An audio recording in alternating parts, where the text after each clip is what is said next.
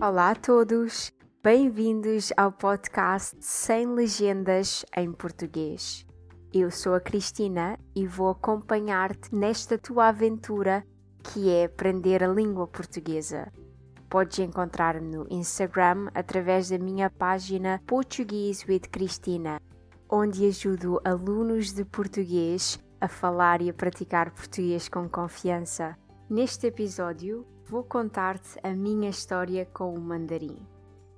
Mas primeiro, deixa-me perguntar-te: quantas vezes é que começaste a estudar português e tiveste uma semana excelente, ou talvez até duas, mas depois paraste por dois ou três meses e sentiste que tinhas de recomeçar de novo?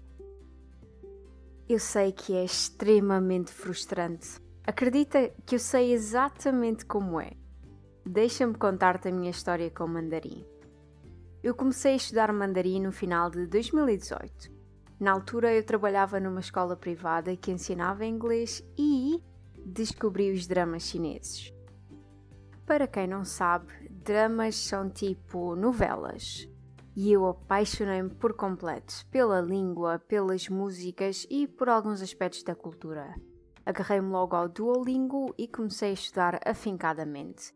Eu estudava tudo com muita paciência, eu estudava as dicas da aplicação, passava os exercícios para um caderno e estava a começar a entender algumas coisas. Praticava a escrita e a fala numa outra aplicação chamada HelloTalk, que já agora é fantástica para interagir com pessoas que estão a aprender a tua língua materna e estão dispostas a ajudar-te a aprender a língua delas. Eu estava a fazer tudo bem até que parei. Porquê? Por um simples fator. Eu não tinha um motivo concreto, não tinha uma razão que me motivasse a 100%. E então, assim que as coisas começaram a ficar um pouquinho mais difíceis, eu parei e só no final de 2019 é que voltei a estudar. E estudava, e parava, e depois voltava outra vez à estaca zero e tinha de começar do início. A meio de 2020 comecei a levar o meu estudo mais a sério e comecei a ter aulas de mandarim online. No final do ano passado, com a chegada do Natal e depois com a minha mudança de casa, acabei por ter de fazer uma pausa nas minhas aulas online e só esta semana é que voltei a ter aulas novamente. E o que é que aconteceu?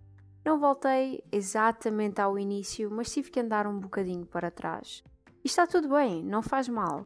O que eu quero que tu percebas com esta história é: sem consistência, sem os 5 minutinhos todos os dias que eu estou sempre a recomendar, não vamos conseguir sair do nosso lugar. Eu percebi-me que se tivesse estudado mandarim um bocadinho todos os dias, já conseguiria quase de certeza ter uma boa conversa. E acabou por ser uma perda de tempo. A segunda mensagem que eu quero que tu retires deste episódio é que se tu não estudares ou não puseres em prática aquilo que aprendes nas aulas ou nas aplicações que usas para estudar a língua, se não te desafiares para ir mais além, a culpa não vai ser do professor ou da aplicação que não presta. Daqui a alguns meses ou até mesmo anos, vais olhar para trás e sentir que desperdiçaste imenso tempo. Eu sei que sinto, eu desperdicei quase 3 anos da minha vida em que podia ter estudado afincadamente mandarim. Portanto, o meu desafio para ti esta semana é exige apenas 5 a 10 minutos por dia. Ouve um podcast, lê um livro, aprende uma regra gramatical nova, faz algo que te faça ir mais além e que te faça desafiar e crescer. Eu vou aceitar o meu próprio desafio. E tu? Espero que tenhas gostado desta minha história uh, e sente-te à vontade para partilhar a tua história e a tua jornada com a língua portuguesa. Agora, antes de acabarmos este episódio, vou partilhar uma pequena informação contigo. Na madrugada de 28 de março de 2021, agora este domingo que aqui vem, a hora em Portugal continental vai mudar. Vamos adiantar uma hora isso significa que a uma hora da manhã temos que adiantar o nosso relógio 60 minutos, passando então para as 2 horas da manhã.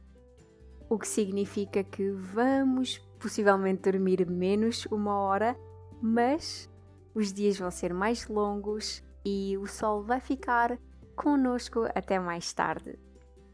Lembra-te, podes sempre encontrar as notas do podcast em patreon.com barra Português with Cristina.